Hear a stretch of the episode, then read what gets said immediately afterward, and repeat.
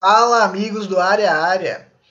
Estamos aqui mais felizes do que nunca para apresentar o nosso querido Champions Cast, o nosso programa da Champions. Sem mais delongas, né? Queria falar aqui com nosso querido amigo Lucas Nogueira, Lucas Vasco. E aí, Vasco, vamos. hoje é um dia bom, né? Hoje é um dia bom para a gente apresentar o Champions Cast. Fala João, fala João Henrique, fala galera do Área Área, bom dia, boa tarde, boa noite. Rapaz, graças a Deus que existe o Chelsea na minha vida, né? Se dependesse do Vasco eu tava lascado, mas existe o Chelsea para nos proporcionar tardes e noites magníficas como essas. E 2012 feelings, vamos bater campeão, é, falta pouco. É isso, né? É, tô igualmente aqui na ilustre presença do nosso querido amigo João Henrique. Fala, João. Botou a camisa do Arsenal e tudo hoje, mas não teve jeito, né, pai? Coloquei, coloquei a camisa do Arsenal. Não, sentei na cadeira, forrei direitinho, liguei o secador, é, mas não teve jeito. De maneira nenhuma, deixando o clube, clubismo de lado, né? O Chelsea foi merecedor da, da vitória, né? Principalmente no cômputo das duas partidas, e a gente vai discutir mais a fundo isso. E feliz por estar aqui. Geralmente venho aqui para falar dos times alemães, né? Mas tem muita coisa para falar aí, até porque um dos gols foi marcado pelo Timo Werner, o Thomas Tuchel chegando pela segunda vez seguida a final de Champions League, então tem bastante coisa que dá para aportar aí, além da observação do jogo também. Feliz de estar aqui, vamos, vamos discutir esse jogo. Vamos sim. O João já adiantou aí o, o objeto da nossa discussão de hoje, né? Que é a que for, são as semifinais, né? Da, da, da Champions League. Mas antes, antes disso, de adentrar de fato ao mérito da questão, eu gostaria de lembrar aos queridos ouvintes que o podcast Champions Cast ele é um quadro da Central de Área Área, da Central de Podcast, desculpem, Área Área FC e é, a Central de Podcast Arara FC contém outros quadros também, como o Kickoff, apresentado por Lucas e Vinícius, que, poxa, faz uma falta tremenda aqui no nosso, no nosso quadro, né? Ele que participa bastante do Champions Cast também. E tem o Futebol BR também, com nossos outros amigos, o Fred, o Felipe, o Lucas também, Caian também, enfim.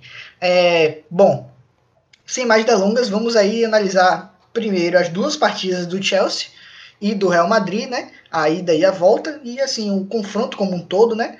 E posteriormente vamos apresentar o Manchester City contra o Paris Saint-Germain. E por fim tem um bônus aí que a gente vai falar sobre a, a Superliga, né? Essa polêmica Superliga Europeia. Foi presidenciada, capitaneada pelo Florentino Pérez. Bom, é, eu vou começar aqui introduzindo o assunto e depois gostaria de chamar o Lucas e posteriormente João assim, a minha concepção de jogo, falando aqui sem clubismo, ana analisando detidamente o, os dois confrontos, o Chelsea foi merecedor. É, não era uma coisa que todo mundo esperava. Inclusive, no podcast passado, no quadro passado, a gente defendeu isso aqui, né? De que o Real Madrid era favorito. Porque o Real Madrid, ele. Bom, é o Real Madrid, né? Assim, por mais que nem sempre é, por essa temporada o Real Madrid fosse considerado favorito em todos os jogos, mas de qualquer forma é o Real Madrid, ainda tem grandes jogadores.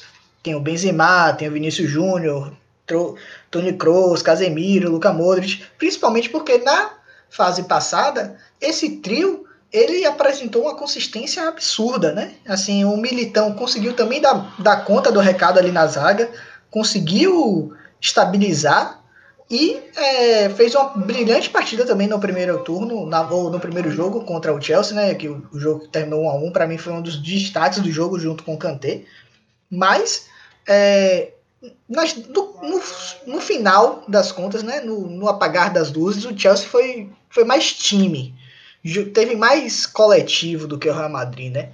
É, principalmente Thomas Tuchel acertou aí o sistema defensivo do Chelsea que era uma coisa difícil de ser feita, muito difícil de ser feita, mas que, de fato, ele conseguiu fazer. E aí deu um bom resultado.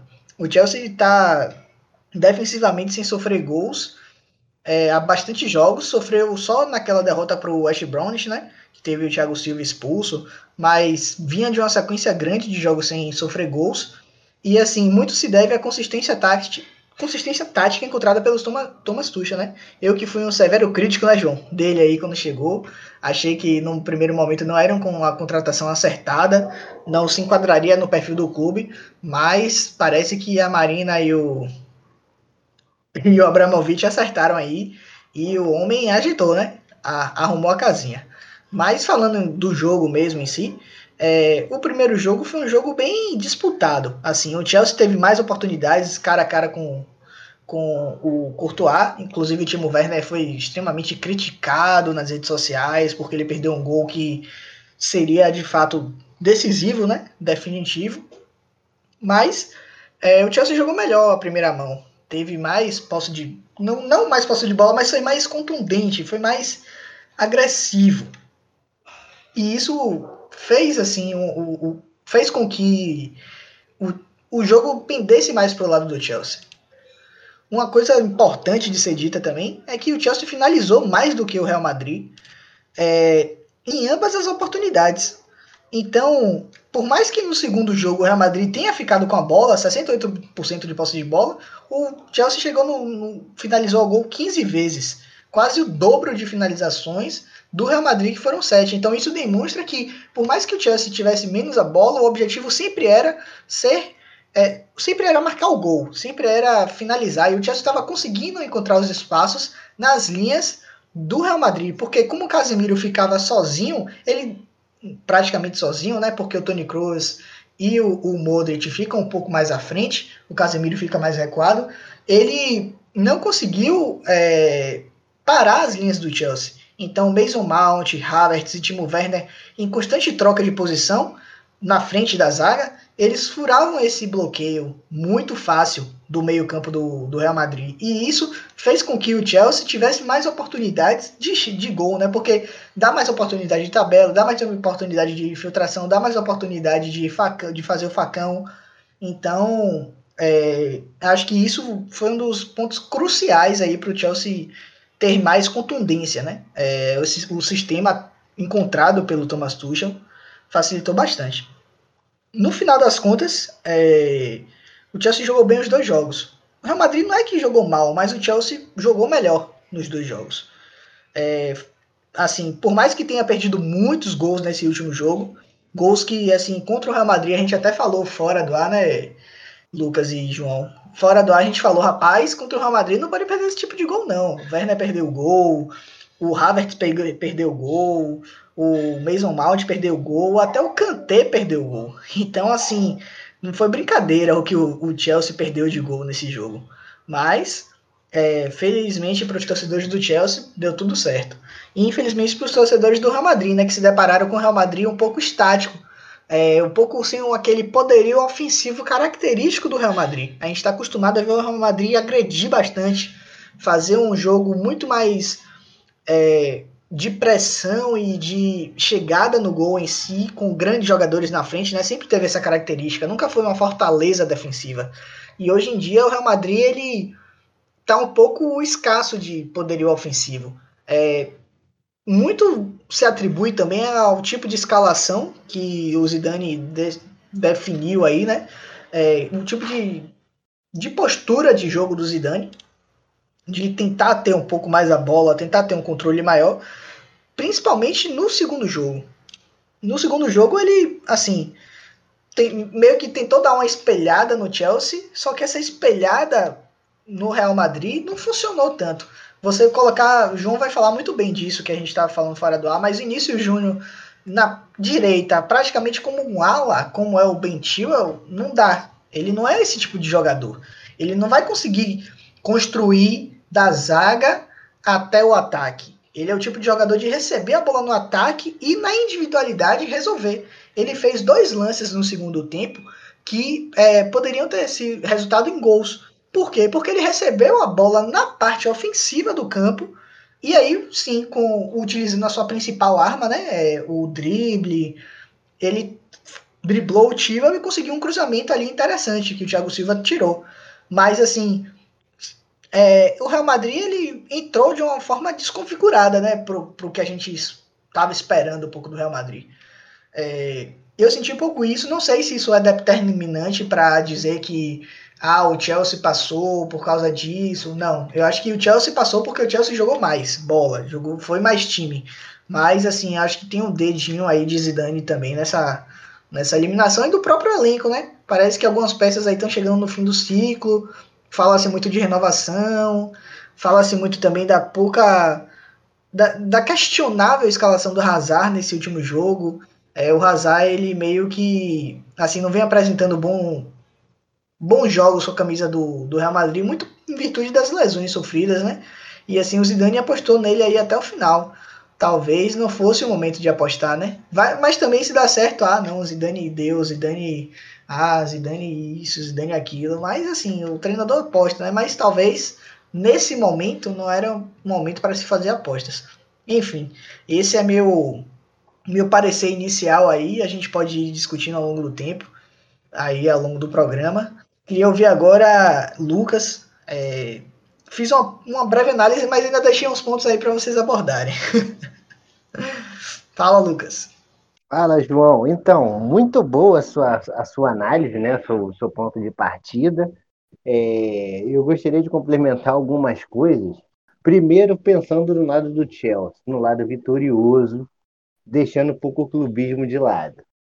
Para mim, assim, ficou claro nas duas partidas é, que o Chelsea ele impôs o seu jogo ao Real Madrid e o Real Madrid não conseguiu reagir a isso, sobretudo no segundo jogo, particularmente. O Real Madrid fez uma partida tétrica, horrorosa, sequer ameaçou o Chelsea. Na verdade, ameaçou em duas estocadas, mas o Mendy, seguro, defendeu uma boa bola na cabeçada do Benzema no primeiro tempo e depois ali, num chute ali no segundo tempo, acho que do Tony Kroos, que é algum meio campista do Real Madrid, o Mendy acabou salvando com o pé também.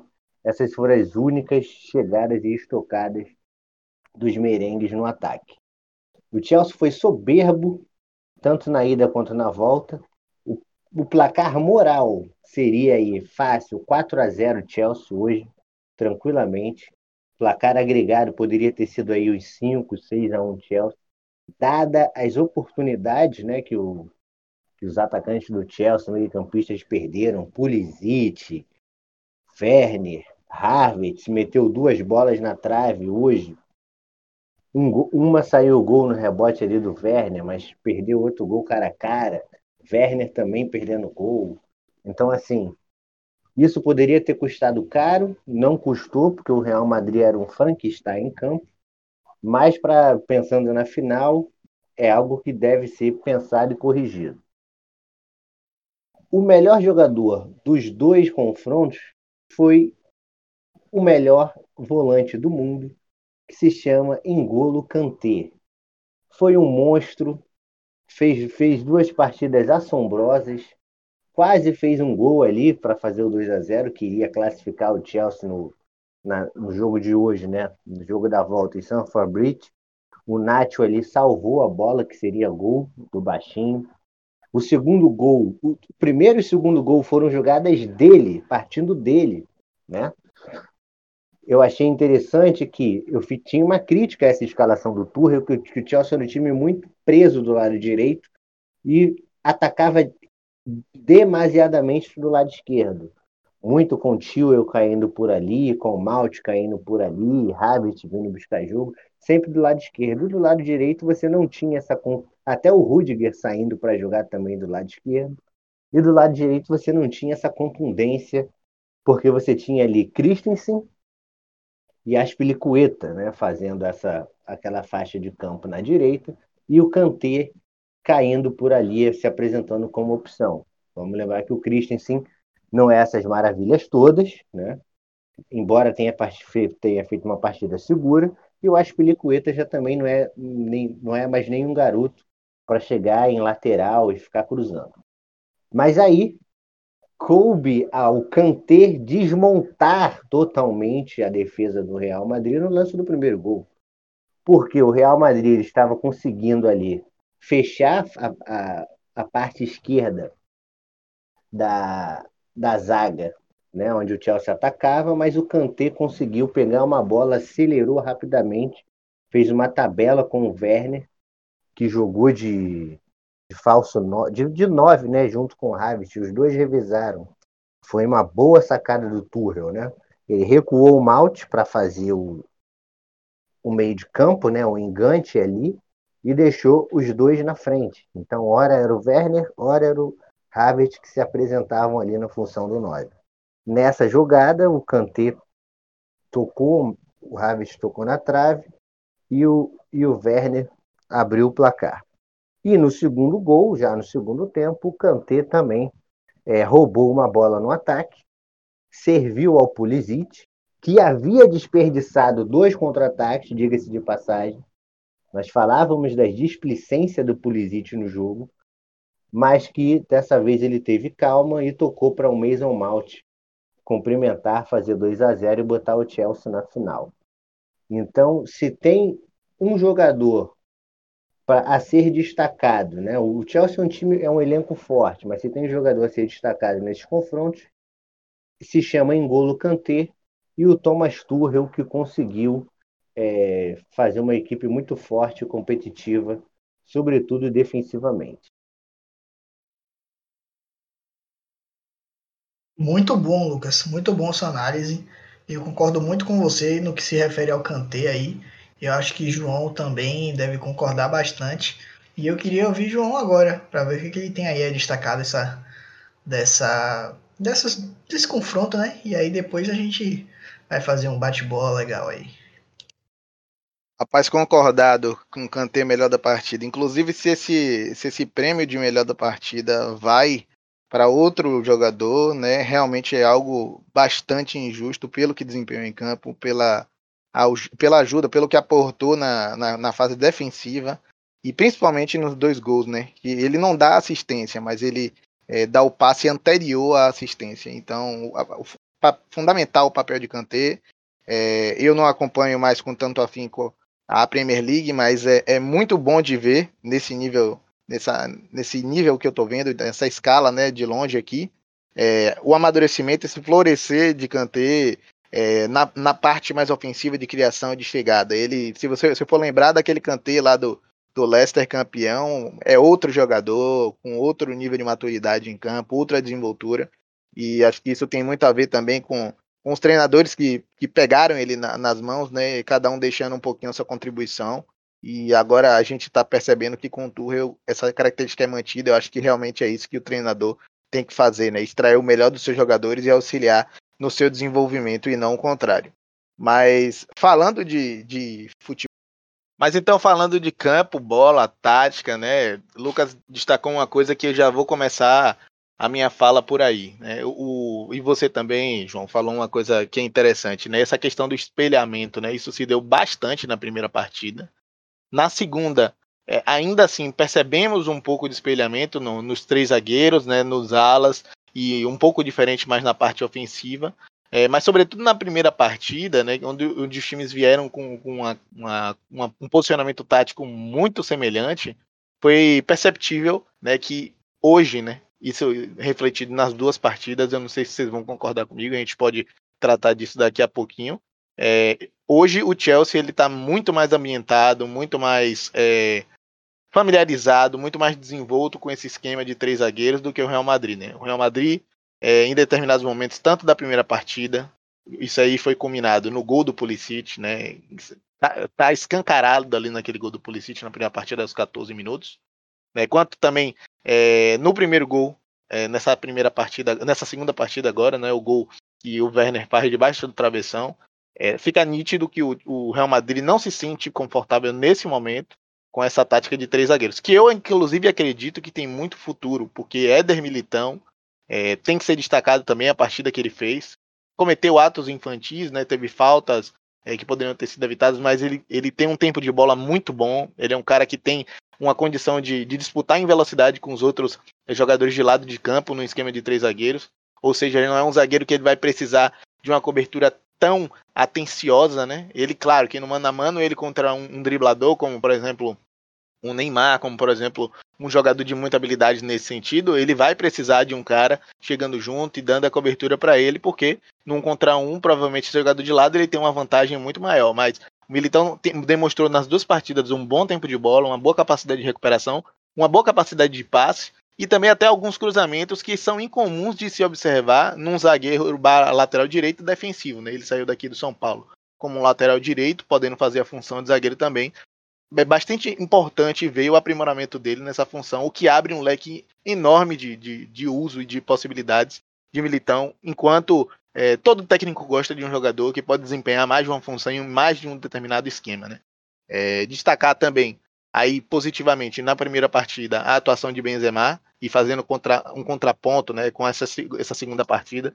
Acho que um dos fatores que culminou na, na, na derrocada né, do, do, Real Madrid não ter conseguido é, encontrar seu jogo e, e, transformar essa posse de bola nesse 68% de posse de bola que você falou e dos poucos chutes que deu ao gol se comparado ao Chelsea foi justamente que a zaga tinha boas opções de saída de bola, isso possibilitado por bons posicionamentos. Inclusive, inclusive você falou uma coisa do, do, do, do Casemiro na primeira partida, mas o Casemiro na primeira partida, em diversos momentos, passou da linha do meio de campo e quem vinha fazer a saída de bola, junto com pra, liberando o Nacho também pelo lado esquerdo, era o Tony Kroos. Então fazia uma linha de três ali com o Tony Kroos no lado esquerdo recebendo essa bola e pensando no jogo.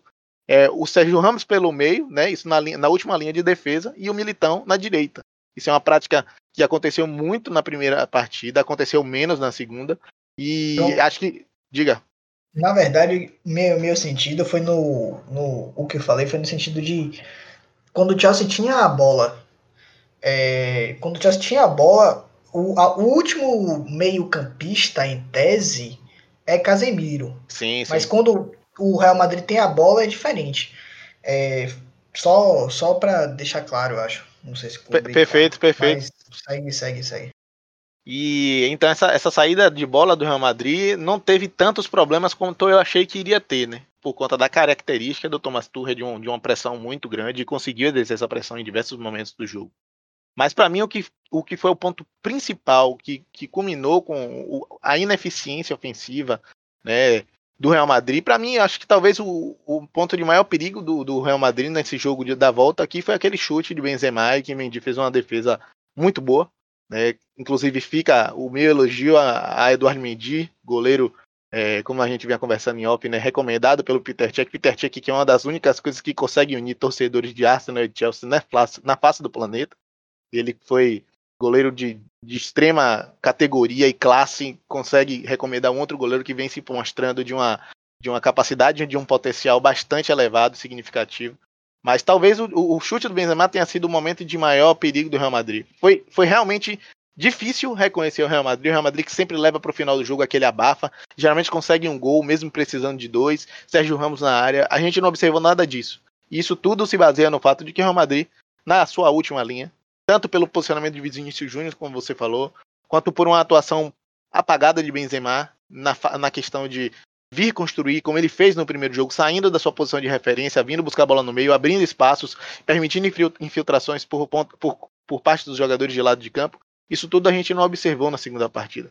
Então a bola rodava ali por Tony Kroos, por Modric, por Casemiro, voltava em Vinícius Júnior, que estava muito deslocado da posição onde ele consegue ser mais efetivo e principal nos jogos onde ele vai bem é, muito recuado, né? O Vinícius precisa estar tá no, no terço final do campo para encontrar situações de um contra um, para cortar para dentro, cortar para fora, tentar um chute de fora da área, dar um passe e fazer uma tabela, uma coisa desse tipo. E, sabe, sendo o que Romero era no Corinthians, né? Secretário de lateral, secretário de zagueiro, ali jogando como um ala, como o, o antigo, né? Como era jogado na Inglaterra, como um winger.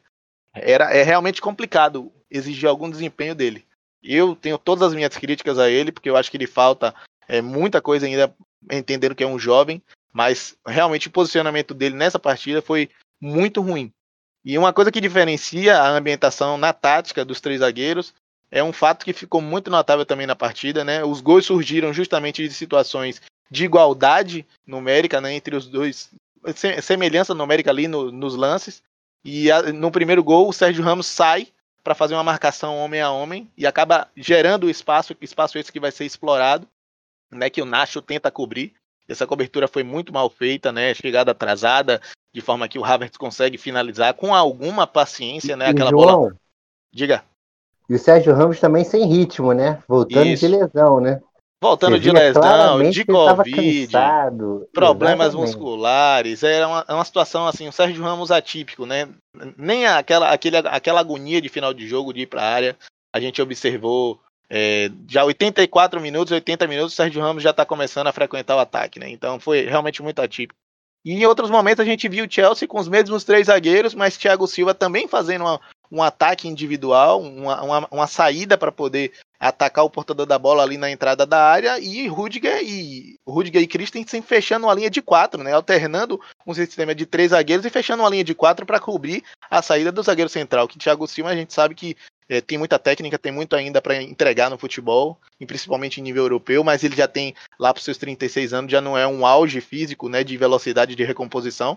Então tudo isso são coisas que o esquema procura compensar e o treinador tem que saber utilizar com muita inteligência, né? E o time tem que estar tá com esses movimentos automatizados para poder suprir as deficiências do companheiro. Então isso ficou nítido que o Chelsea foi merecedor taticamente no desempenho em campo. Agora, uma coisa que eu vou dizer, é, o Chelsea deu em diversos momentos da partida sorte pro azar, porque a quantidade de gols que o Chelsea perdeu nos dois jogos, né?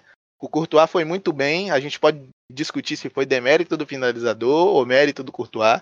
Eu acho que tem dos dois, é um mix das duas coisas, porque certamente se fosse o Kepa braço de jacaré, provavelmente alguma outra bola poderia ter entrado, né? Com a crítica. João, Diga. Dos gols que o Chelsea perdeu, Drogba perderia algum? Ah, eu acho que, francamente, dando uma opinião sincera, finalização daquele, daquele nível, inclusive é, saudades de Drogba. Vou até procurar um VT para assistir. Eu acho que dificilmente perderia aqueles gols. Muito, muito exímio nas finalizações, muito cirúrgico. Um cara que não precisava de muitas bolas para colocar dentro da rede. Né? e, e, tinha um repertório muito grande de, de formas de fazer gol. Era muito bom no jogo aéreo, era muito bom finalizador, é, com, a, com a bola no chão. Mas o Chelsea deu muita chance para o azar nessa partida. E é, não foi aproveitado essas chances perdidas, porque Real Madrid, um time copeiro, um time que tem muita gente ali experiente. E, e tão difícil quanto conquistar uma, uma, uma, Champions League três vezes seguidas é se manter no topo. A gente viu isso mais uma vez, né? O Real Madrid, um time que é, se manteve no, no, topo durante muito tempo, mas que hoje a gente já começa a perceber alguns traços de, de, saturação dos jogadores, de um outro momento, de um momento de renovação, né? Muitas peças já estão no, numa parte mais final de carreira, né? Aí a gente percebe que o, o, Sérgio Ramos já não é mais o mesmo, erros de passe, de gente, erros de passe de inversão de bola de Tony Kroos sem estar pressionados. Ele é um cara que, assim, ele é, é uma, uma referência para mim em circulação de bola, em, em, passe, em construção de jogada tanto aérea quanto é, com a bola no chão. E a gente está percebendo esse tipo de coisa. Então, uma atuação muito abaixo dos dois. Modric foi muito melhor nessa partida. É algo que para mim ficou muito claro. E o Real Madrid precisa se reinventar. Esse processo de, de renovação está em curso. A gente, tá, a gente viu hoje o Mariano, Mariano Dias, que já está há uma temporada. É, o Rodrigo, que é uma, uma aquisição recente, o Vinícius Júnior também, que já está uma temporada. Então esse processo está acontecendo. Federico Valverde da mesma forma. Então é muito importante que o Real Madrid entenda esse momento, né? Entenda que o Zidane errou, o Zidane pode, pode fazer a sua, a sua reflexão. Mas quem sou eu para dizer que Zidane errou? Zidane é tricampeão da Champions, campeão do mundo como jogador, campeão da Champions League como jogador também.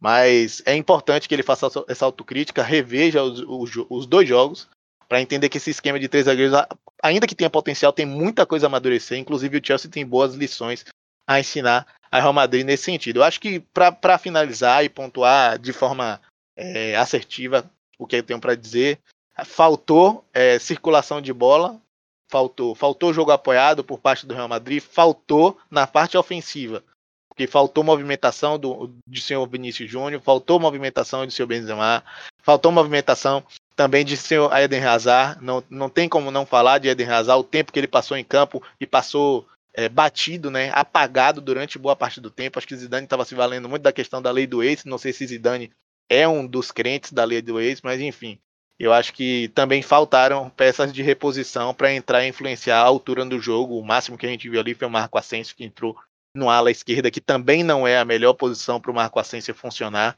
É algo mais como um ponta esquerda, um ponta direita que ele consegue influenciar mais os rumos do jogo. Mas de forma geral, Chelsea merecedor da vaga. Eu tinha apostado no Real Madrid porque realmente É, é, um time que me encanta bastante aquele trio de meio de campo ali, mas as coisas não correram bem. Chelsea merecedor está na final pela sua terceira vez em oito, oito semifinais que disputou, né? Um, é um desempenho interessante, ainda que tenha ficado no caminho por algumas vezes. Ô, João, só complementando aqui, João, antes de você falar, é o seguinte: primeiro, eu, eu tenho que deixar claro todas as vezes que falarem isso. O Chelsea é, chegou em oito, oito semifinais, passou em três, mas foi escandalosamente roubado em duas contra o Barcelona em 2009 e contra o Liverpool em 2005. Poderíamos aí ter facilmente já, nesses aí 18 anos da era Abramovich, cinco finais de Champions League, se não nos fossem sonegadas essas idas aí. Mas são águas passadas a gente vai ganhar por todo o, o, o que nos tiraram lá no, no passado. Só, só, queria discordar de uma coisa, João. Na verdade, não é tanto discordar assim, é pontuar. Você falou que faltou circulação para o Vinícius Júnior. O esquema hoje do Zidane matou o Vinícius Júnior. Vinícius é, Júnior jogando recuado de ala pro podre Hazard. Sou fã do Hazard. Hazard eh, tá na história do Chelsea ganhou duas Premier League com Chelsea, Europa League, FA Cup e tudo. Só não ganhou a Champions League com Chelsea. O Hazard, podre, um arremendo de jogador.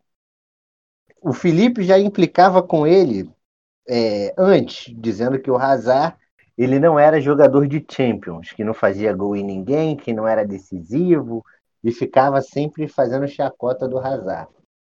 O Hazard sai e vai para o Real Madrid. O que o Real Madrid tem que se provar é Champions.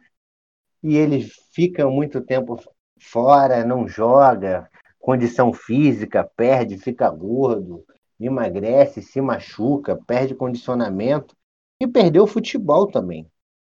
Até hoje o Hazard no Real Madrid não se provou os cento e poucos milhões de libras pagos nele. Então, muito, muito dessa, dessa, assim, desse declínio de Hazard se dá pela condição física dele, né? O jogo do Hazard, embora muito inteligente, é um jogo diferente do jogo do Tony Kroos, é um jogo diferente do jogo do Modric. Ele é um jogo que depende muito de explosão física. Então, se você pegar a maioria dos gols de Hazard pelo Chelsea, ele, além de ter sido inteligente na jogada, obviamente, de pensar e prever a jogada antes de executar, ele dependia da explosão física. E isso não está ocorrendo. Ele não é Ronaldo Fenômeno, né? Então, é, a gente vê um Hazard muito pesado, né? Muito Exatamente. pesado em campo. Por mais que ele já se apresentou, né? Em outras oportunidades com uma, uma, uma barriguinha de cadela prenha, né? Que, que, a gente chama maior. Aquela barriguinha de Douglas do Grêmio. Douglas que já jogou no Corinthians também. É, ele ele, já, ele já, já esteve mais gordo, mas ele, ele tá pesado, ele já não tem mais aquela explosão, aquele ímpeto, aquela. O, o jogador sabonete, né? Que você pega na mão, você tenta pegar, ele escorrega. É um cara que vai passando por um ou outro jogador, é, costurando. Eu acho, eu tenho.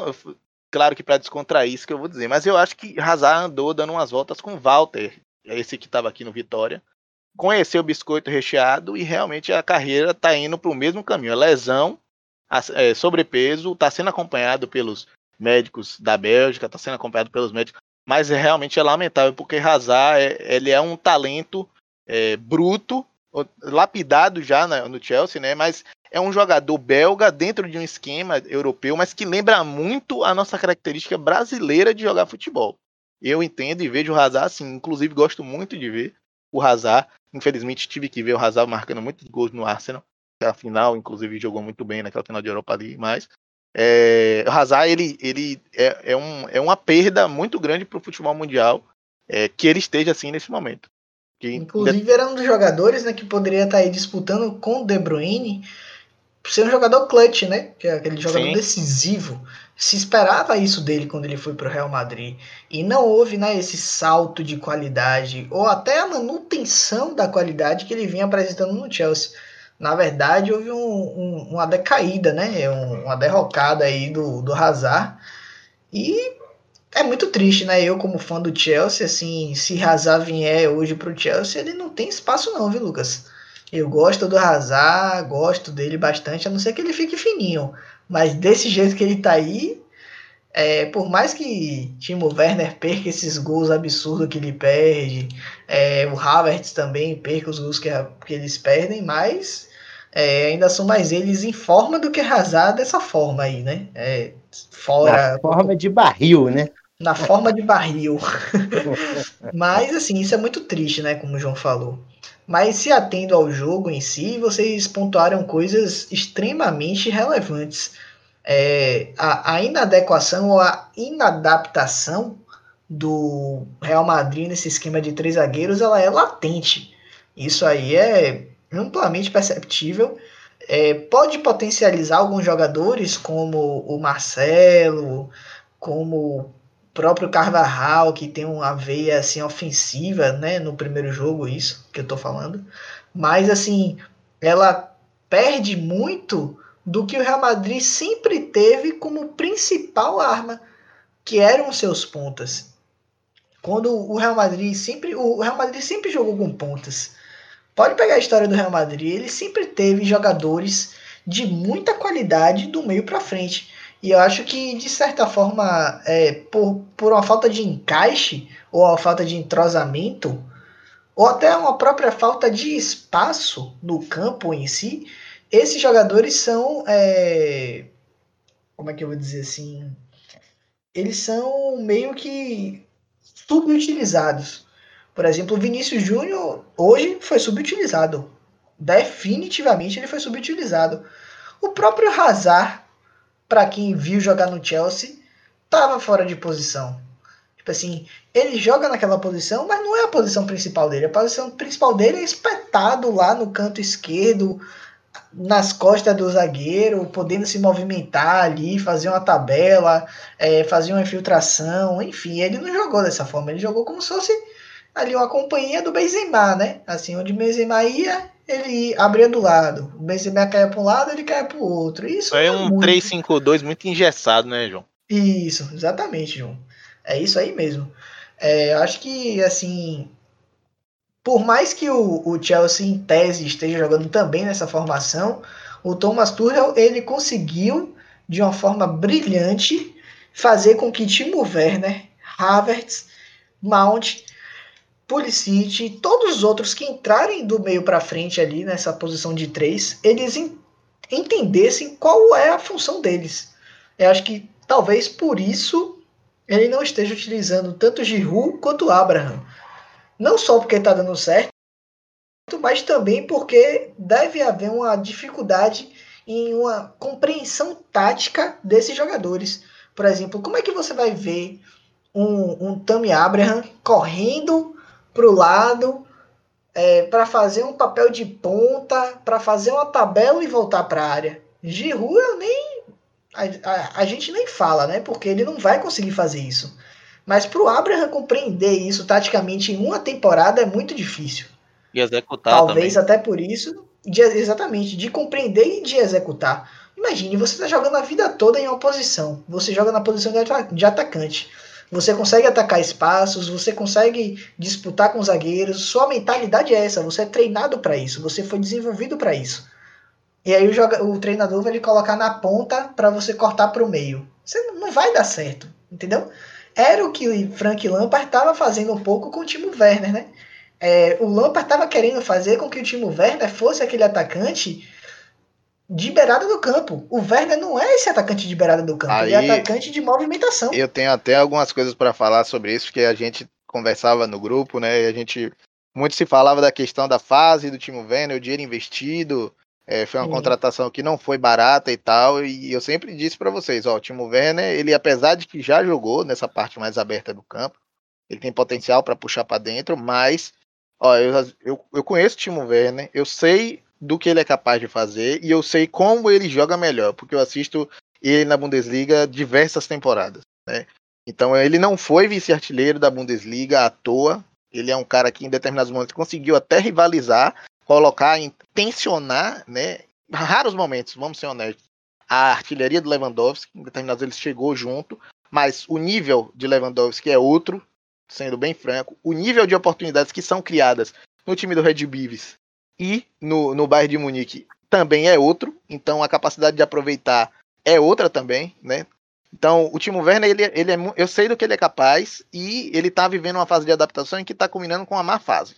Esse gol talvez possa servir, esse gol de hoje, talvez possa servir para ele engatar uma boa fase, ganhar confiança, voltar a ser o Timo Werner que quem acompanha a Bundesliga, quem acompanha também futebol é, europeu, que viu ele em outras ocasiões, inclusive na seleção da Alemanha, ele teve algumas boas atuações, possa engatar uma boa fase no Chelsea nesse sentido. Mas assim, o próprio. Leipzig, né? No, no é, Champions. Pois é, inclusive, é, mas, é, mas é isso. O Timo Werner deslocado fora de posição, assim como a gente vem falando de Vinícius Júnior, de Asensio, é, de Hazard fora de posição, todo jogador fora de sua posição, ele, ele sai da sua própria zona de conforto e ele foge aquele mindset, né? Aquela, aquele conjunto de, de, de mecanismos mentais que ele tem para poder executar seu jogo, né? O Hazard ele recebe a bola, ele tenta cortar para dentro, fazer uma jogada de tabela, né? O Hazard no meio de campo ele já tá fora da sua zona de conforto. Então é isso. O Timo Werner ele tem muito potencial e agora na, na posição dele, com um pouco mais de confiança, é, passando por esse momento em que ele foi deslocado de posição e que fez muito mal a ele, pelo que muita, muita gente fala e eu tive a oportunidade de ver em raríssimas ocasiões, ele pode desenvolver melhor o futebol e apresentar aquilo que ele apresentou durante anos na Bundesliga. Ô João, Sabe qual é o problema do Werner? Só para a gente arrematar o Chelsea aqui, João, o apresentador, e João Henrique falou agora. Diga. É, o, que, o que mata o Werner é o seguinte: a 11 tá pesando. Tira a 11 dele, tira a camisa do homem. Bota a 9. Bota a 9, bota a 12, a 13. Eu faria 15... uma manobra mais conservadora, Lucas. Eu daria uma camisa assim, 27 na primeira temporada. Aí nas, ele vai se ambientando. Claro que eu tô falando isso brincando, que eu não acredito na menor possibilidade de um número de camisas influenciar no desempenho do jogador. Né? Mas não acredito em mística de camisa, respeito quem acredita, mas enfim. Dá uma 27 para ele, uma 23, uma 38, uma 99, sabe? Porque tem 2,9. E depois, na temporada seguinte, quando ele começa, a entrega a, 8, a 11, a 10, a 9, a 7, a 8, o que for. Exatamente, porque assim, não dá. O homem, e, e o Deus também investiu a 15 no começo, né? Pois é. então, é. Ele não pode usar nem a 15 nem a 11, porque Porra, tá pesando. Se, pô, eu sou, eu sou uma viúva do Drogba. Para mim, Drogba é o maior jogador da história do futebol africano. Eu amo aquele negão. Se eu pudesse, eu faria uma tatuagem dele, confesso. Tenho um amor visceral pro Drogba, mas tá pesando é, essa coisa aí no Verne. E para a gente arrematar o Chelsea, João, é, eu gostaria de destacar, de destacar outro jogador que é o Jorginho. O Jorginho muito, jogou, jogou muito. Muita bola hoje. Muita bola. Hoje e na quarta-feira. O filho de Sarri jogou muito. O filho de Sarri jogou muito. Jorginho jogou muita bola. Fechou ali de primeiro volante. É o segundo capitão com a saída de Pelicueta. Ele herdou a braçadeira. Comemorou pra caramba a chegada na final, né? É, porque ele deu um salto na carreira, né? Embora também torça para o Napoli, você sair do Napoli e ir para o Chelsea, você está almejando esses momentos, essas noites, que infelizmente o Napoli, Roma, não, não, te, não te concedem essa oportunidade. Então, é, parabéns para o Jorginho, chegou, se adaptou, jogando muita bola, segundo capitão imprescindível nesse esquema aí do, do Tuchel. É, o Kanté melhorou o futebol dele, filho de Sarri, como você mesmo falou. Maurício Sarri foi um ótimo treinador, ajudou a evolução de, de jogadores, né, como o Kanté. E até do Rudiger também, que ano passado passou muito tempo lesionado, mas está se mostrando aí uma peça fundamental nesse esquema também. De sair para o jogo, de não dar tanto susto, jogando duro, porque o Thiago Silva meio que endireitou a zaga, né? Thiago Silva ali no centro da zaga. Para organizar é outro sabor, né? Vai deixar Ele... Rudiger e Aspiri, ou Rudiger e Christensen aí, para você Não. ver o desastre. Deixa Rudiger e Zumar. Meu Deus. Não, se, se, a zaga do Chelsea fosse somente Rudiger, Zilmar e Christensen, o Chelsea não estaria nessa final. Não, não estaria, com certeza.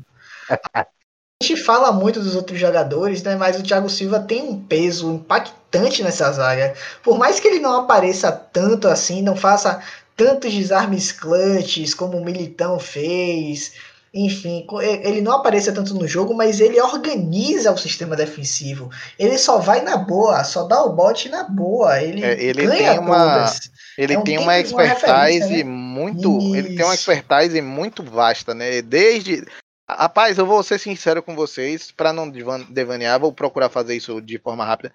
Mas eu vou te contar, eu assisti aquela, eu assisti Thiago Silva desde o Fluminense, acho que vocês também. E Sim, desde claro. o Fluminense, passando por Milan, passando pelo até pelo, pelo próprio PSG agora recentemente, ele sempre foi, ele sempre aparentou ser mais maduro do que de fato ele era. Ele era à frente daquilo que de fato ele era.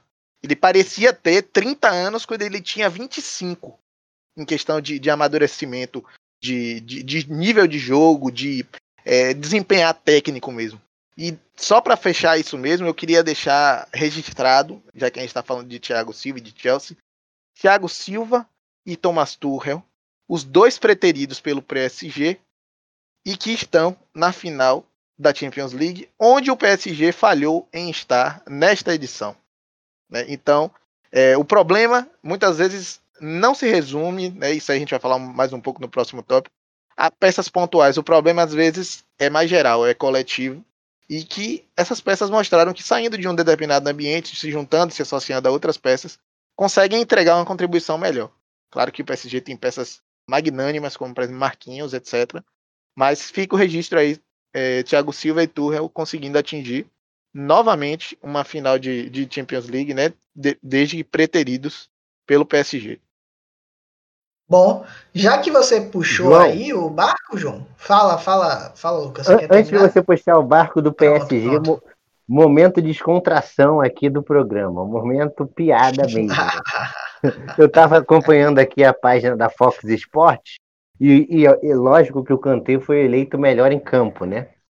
E aí a Fox postou, não passa nem Wi-Fi e tal. Aí uma, uma página aqui do Instagram comentou o seguinte: eu dei muita risada porque foi genial.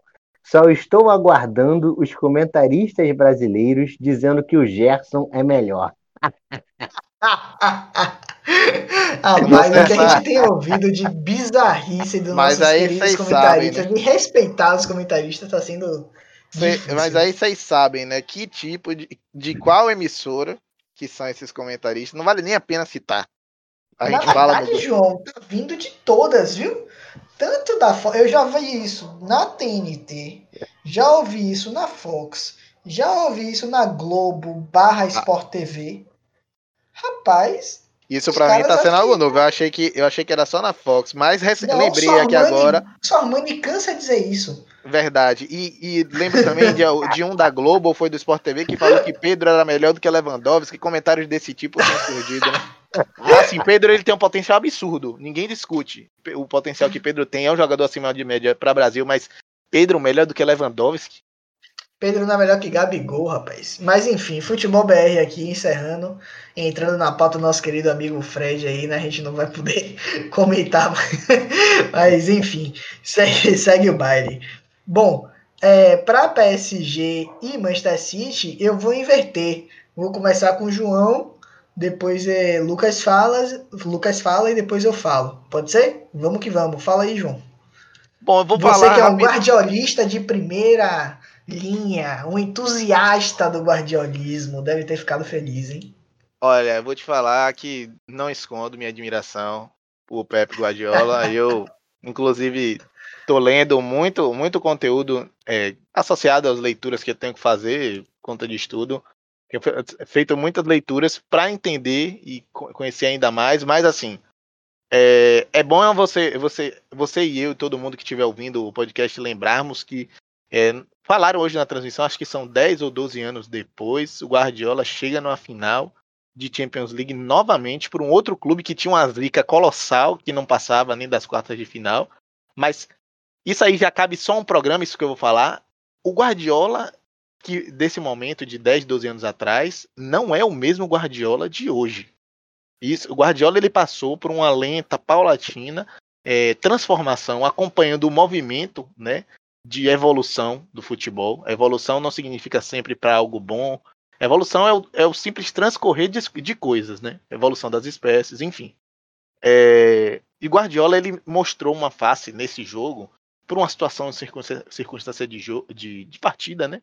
Inclusive em outras partidas ele mostrou também uma incorporação muito importante do jogo aéreo na, no seu repertório ofensivo uma incorporação de transições rápidas, aquilo que a gente não estava acostumado a perceber é, o time de Guardiola privilegiando em determinada situação de jogo transições rápidas. Então, tudo isso faz parte de um, de um aumento, né, de uma ampliação do arcabouço, né, do repertório do treinador. E eu, entendendo, gostando da proposta mais purista de Guardiola, de circulação lenta, de buscar espaços, de toque, de circulação centrada num, num, num, volante e jogo coletivo, tabelas, toques rápidos.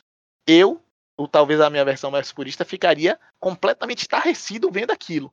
Mas entendendo que hoje, ou você se adapta e absorve o que é a tendência do jogo, ou então você vai ficar ultrapassado, como muitos treinadores do Brasil aqui são, e até da Europa também, é certo treinador aí que está assumindo a Roma, que a gente vê que não dá certo lugar nenhum, né?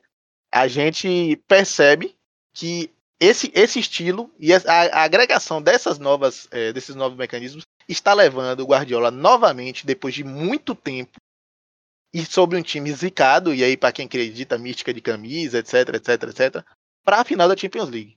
E isso tudo para dizer que o confronto entre PSG e City foi um confronto muito equilibrado, uma trocação franca em diversos momentos, que Guardiola tem se reinventado e o time do City tem é, mostrado algo bem diferente daquilo que a gente está acostumado a ver nas últimas temporadas. O City geralmente sempre tinha uma opção, seja de mobilidade ou seja de referência, né? Essa opção geralmente era materializada ou na figura do Gabriel Jesus ou na figura do Kun Agüero.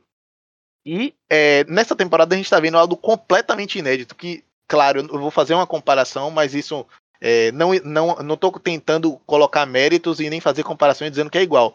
Mas assim como o Corinthians ganhou a Libertadores de 2012 sem nenhum centroavante, o City vai avançando fase a fase na Champions League sem um centroavante, sendo sustentado pelos seus jogadores de criação, por muita movimentação e incisão dos seus pontas. Sustentado, claro, também por um meio de campo muito qualificado, com o Dogan, é, com o Bernardo Silva, que é um coringa desse time, e por Riyad Mahrez, que vem fazendo atuações tanto no primeiro jogo quanto nesse segundo, é, tem sido cirúrgico, finaliza de perna direita, finaliza de perna esquerda, tem movimentação, chama para um um contra um. Então, os times do City, é, além do conhecido 2-3-5, do 3-2-5, que se porta de uma forma muito ofensiva para criar a superioridade numérica, jogando seus, os seus laterais e fazendo é, construções baseadas em três ou dois jogadores no meio de campo, projetando todo o time para ganhar essa superioridade. Ele tem se moldado e absorvido as tendências, isso mostra o quanto o Guardiola está empenhado em entender a evolução do jogo hoje. Né?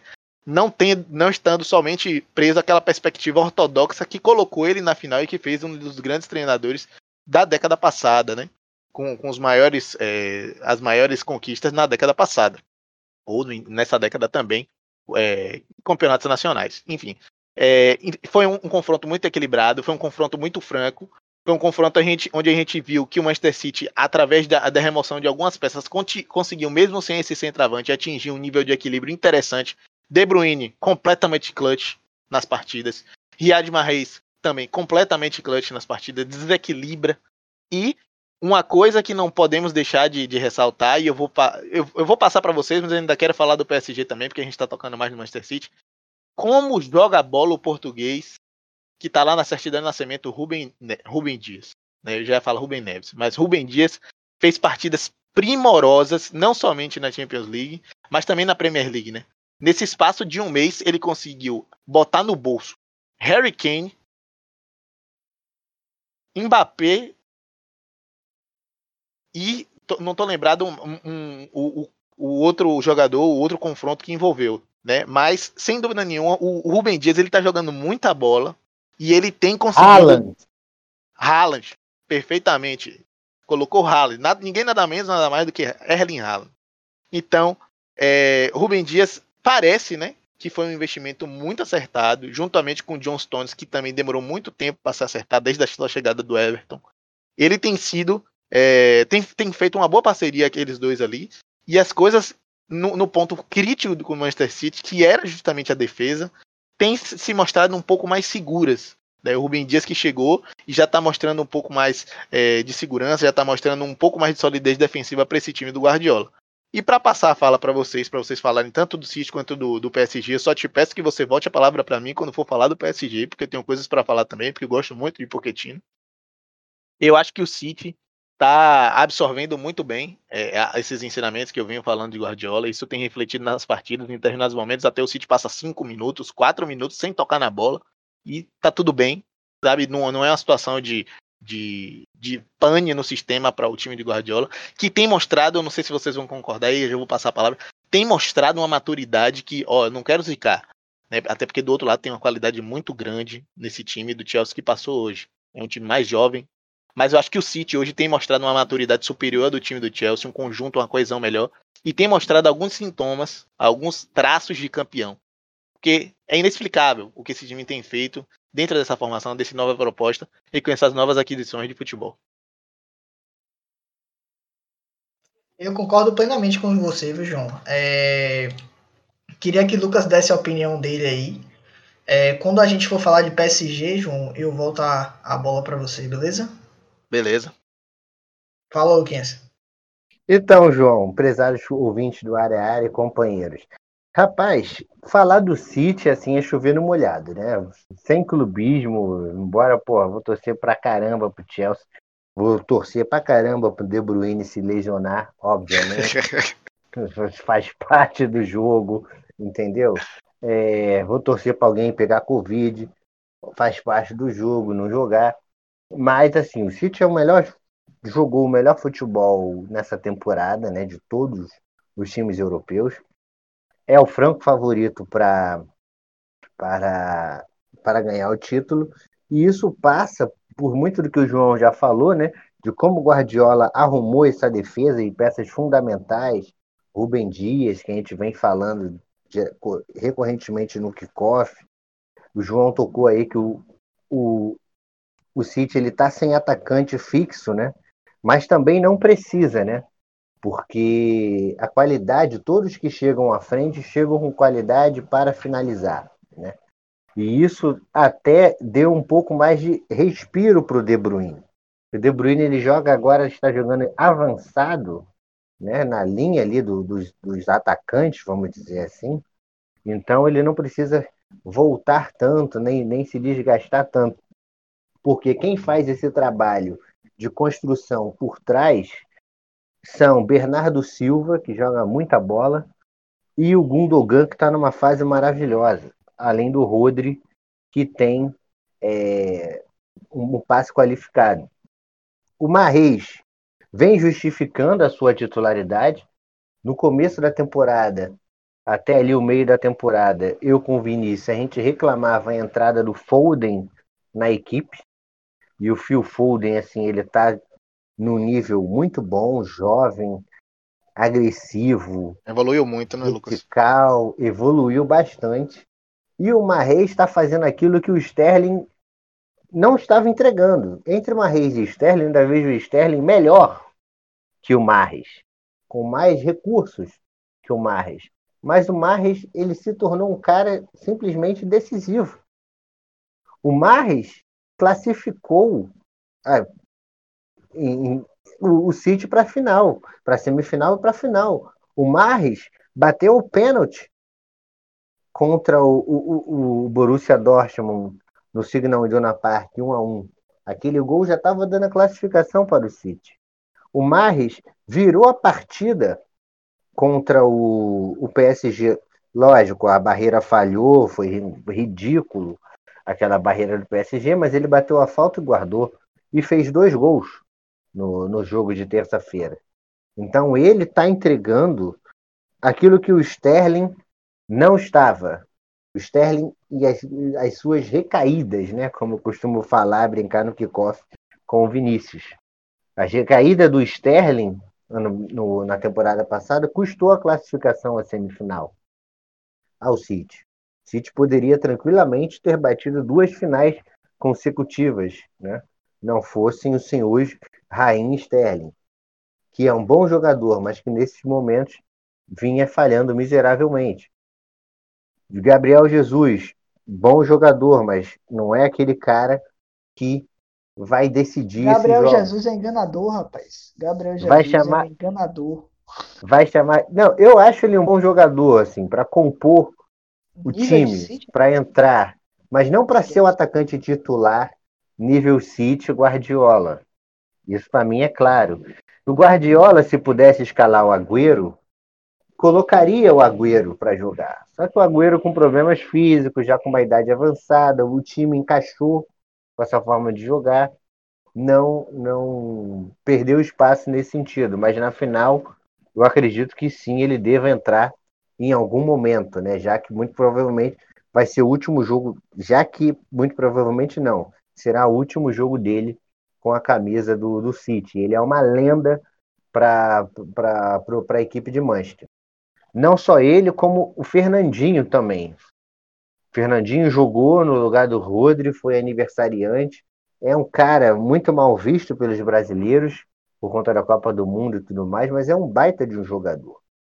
Fernandinho é um cara que também se encaminha para o final de ciclo no City e que eventualmente se vier a, a Champions é a deixa ideal para eles deixar se aposentar ou vir para o Brasil, seja lá o que. Então, Fernandinho é um cara que merece bastante, jogou bem contra o PSG, que, convenhamos, o PSG, agora falando um pouquinho de PSG, muito fraco, sobretudo no segundo jogo.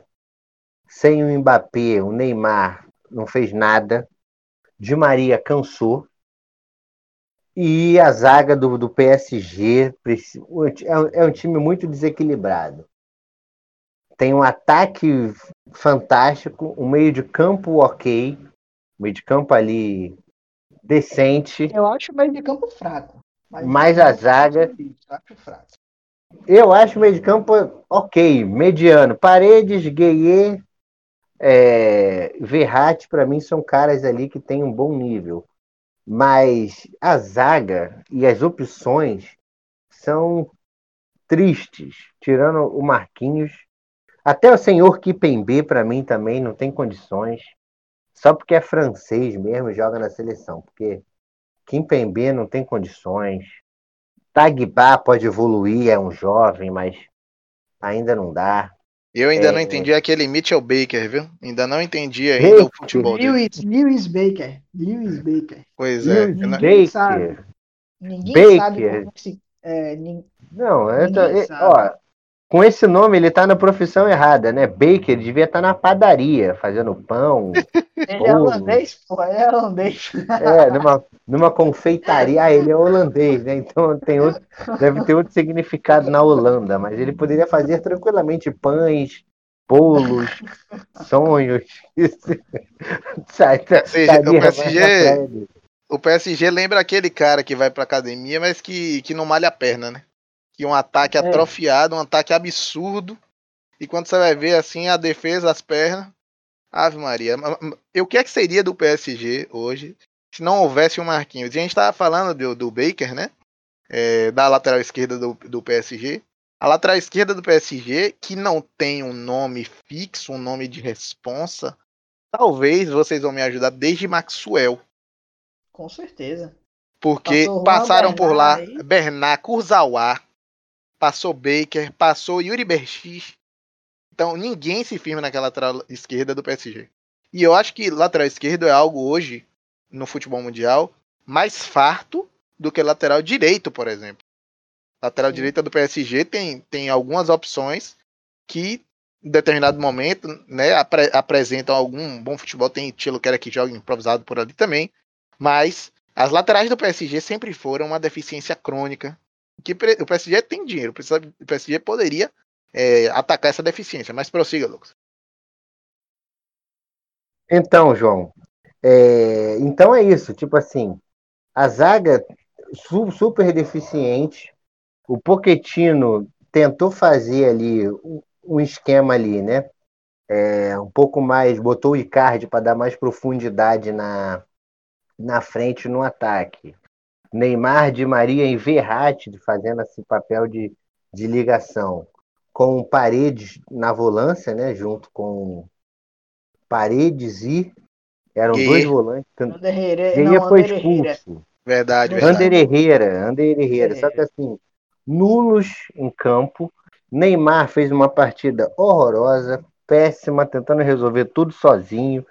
Jogou, errou passe, errou construção de jogada, ao invés de soltar a bola, naquele estilo Neymar que a gente conhece, né? Que infelizmente decepcionou quem é fã do Neymar como eu, né? Mas também eu acredito que mesmo se o Neymar tivesse na sua noite mais inspirada, não seria páreo dele sozinho é, levar o PSG a essa final. O PSG precisa manter o trabalho com o Pochettino, reforçar a zaga, manter essas peças fundamentais e tentar remar é, na próxima temporada. O saldo positivo é essa equipe já ganhou casca, essa equipe já bateu na final, perdeu a final por pouco, ganhou do poderoso Bayern, mas não foi páreo para o City, que é o melhor futebol da, da atualidade. Perdeu fácil, foi facilmente batida. Mas pelo menos, se tem alguma coisa positiva, é que esse time ganhou casca e, trabalhando nessas deficiências, pode voltar sim a figurar entre os quatro e, quem sabe, é uma final. Eu, particularmente, espero, porque sou um fã do adulto Ney. É, bom, João, você quer falar de PSG antes de eu fazer meu comentário? Vou fazer um. comentário e depois Vou fazer umas considerações aqui sobre o PSG, né? Assim, pe- pegando já o gancho, né? E falando um pouco que a gente vinha falando, o PSG ele precisa reforçar não só as suas laterais, mas também, talvez, né? Ou investir num amadurecimento, no desenvolvimento do Kimpembe, que hoje o Marquinhos é indiscutível um dos melhores zagueiros do planeta Terra, né? Mas se o PSG for ao mercado atrás de um zagueiro, vai enfrentar concorrência de times fortes que também estão atrás do zagueiro, a exemplo do Bayern de Munique, que hoje também busca um zagueiro, tendo perdido o Alaba, o Boateng já numa fase de final de carreira, mas enfim. É, Inclusive vai sair também, né, do Bayern, que eu acompanhei. pois é. Ele, é, o Flick e o, o Harvey Martins irão sair no final. Pois é, já já estão encerrando de seu Alaba, né? É Alaba que vai para o Real Madrid, contrato longo, etc. Enfim, é, vai enfrentar dificuldades para encontrar, para cativar essas peças aí, para encontrar esses, esses materiais. Enfim, eu acredito que é, a saída do, do Tuchel do PSG encerra um ciclo que muita gente estava vendo como improdutivo, com muitas deficiências, mas que, é, mesmo com todo o dinheiro, né, que a gente sabe que o PSG tem, é, e atacando, né, fazendo algumas contratações até contestáveis por parte da, até do, do próprio Tuchel, a gente não sabe também se é um pedido do Tuchel, se é uma, uma coisa interna do, do PSG, Danilo Carvalho, D- Danilo Pereira, desculpa, é, que é um volante que tem dificuldades ao ser jogado para a zaga, a gente observou na Champions passada, até nessa, algumas limitações de Danilo, mas é, um ponto que eu queria trocar principalmente é Pochettino está na sua primeira temporada à frente do PSG e é, eu, pelo que eu conheço, acompanhei de Pochettino no Tottenham, não acompanhei Pochettino em outra fase, né, da, da carreira, mas pelo que eu conheço ele de Tottenham, ele ainda não, não conseguiu, não, ainda não implementou toda a sua cara nesse time do PSG. Então o Pochettino vem é, fazendo pequenos aportes e se utilizando muito da estrutura deixada por Tuchel, que era desse time mais reativo. É um time que está estruturado em volta das suas características principais, que são de velocidade, um contra um, é, reatividade e transição rápida, mas nenhuma proposta que tenta controlar o jogo a partir da ausência da bola, né, entregando a bola para o seu adversário e saindo explorando o seu espaço gerado, pode se sustentar através de uma, uma zaga deficiente. Nenhuma dessas propostas. Porque se você tem uma zaga deficiente você entrega a bola para o seu adversário gerar o espaço que você vai explorar posteriormente, você está correndo um risco que é praticamente fatal. Né? O cara do outro time lá tem, do outro lado tem qualidade e vai explorar seu ponto defensivo, que é o, o ponto de partida da sua estratégia de jogo, que é a zaga, né? Se defender para depois atacar. Então acho que o, o, o, PSG tem diversos problemas, a zaga é um deles. Mas eu vou pedir é, licença para abrir aspas aqui para uma, uma declaração da France Football sobre Neymar nesse dia após a, a eliminação. É algo que inclusive Lucas tocou e eu vou colocar para a gente debater. Eu vou abrir aspas e vou falar algumas frases do que repercutiu nessa final. Neymar é um dos jogadores mais caros do planeta, um dos jogadores mais bem remunerados do planeta, sobre o qual é depositada muita expectativa. É, vou abrir aspas, né? É, Neymar teria, segundo a France Football, né, na avaliação da, da, da, da, revista, né, teria do, do meio de comunicação, desculpa, teria, Neymar teria mostrado nesta terça-feira o pior do seu egocentrismo em campo, irritando companheiros ao ser fominha e aniquilando boas jogadas. E aí as, as, as indagações vão de será que era mesmo necessário ele dar seis toques na bola cada vez que ele tinha posse? Inclusive ele perdeu boas oportunidades, né, quando construía puxando para dentro, perdeu boas janelas de arrematar para o gol, por optar por fazer mais um toque, mais uma penteada. Neymar revelou seu lado negro durante o jogo contra o Manchester City, apesar de claramente não ser possível, o brasileiro queria resolver tudo sozinho. Sem Kylian Mbappé, ele decidiu tudo em sua cabeça que ele decidi, decidiu em sua cabeça, desculpa, que conseguiria mudar o destino da partida sozinho. Com todo mundo de olho nele, Neymar irritou seus companheiros ao se recusar a tocar a bola em diversas ocasiões. Né? O craque de bola, como eu vi diversos e não só brasileiros, ele chama a responsabilidade para si, mas ele sabe também dis distribuir a responsabilidade e o peso de forma coletiva. Futebol sempre foi um esporte coletivo onde as individualidades em determinado momento elas são mais proeminentes do que em outros. Hoje a gente vive um contexto em que a tática em determinados momentos se sobrepõe e, e anula muitas liberdades individuais e por consequência as, as individualidades, as capacidades individuais de decidir um jogo.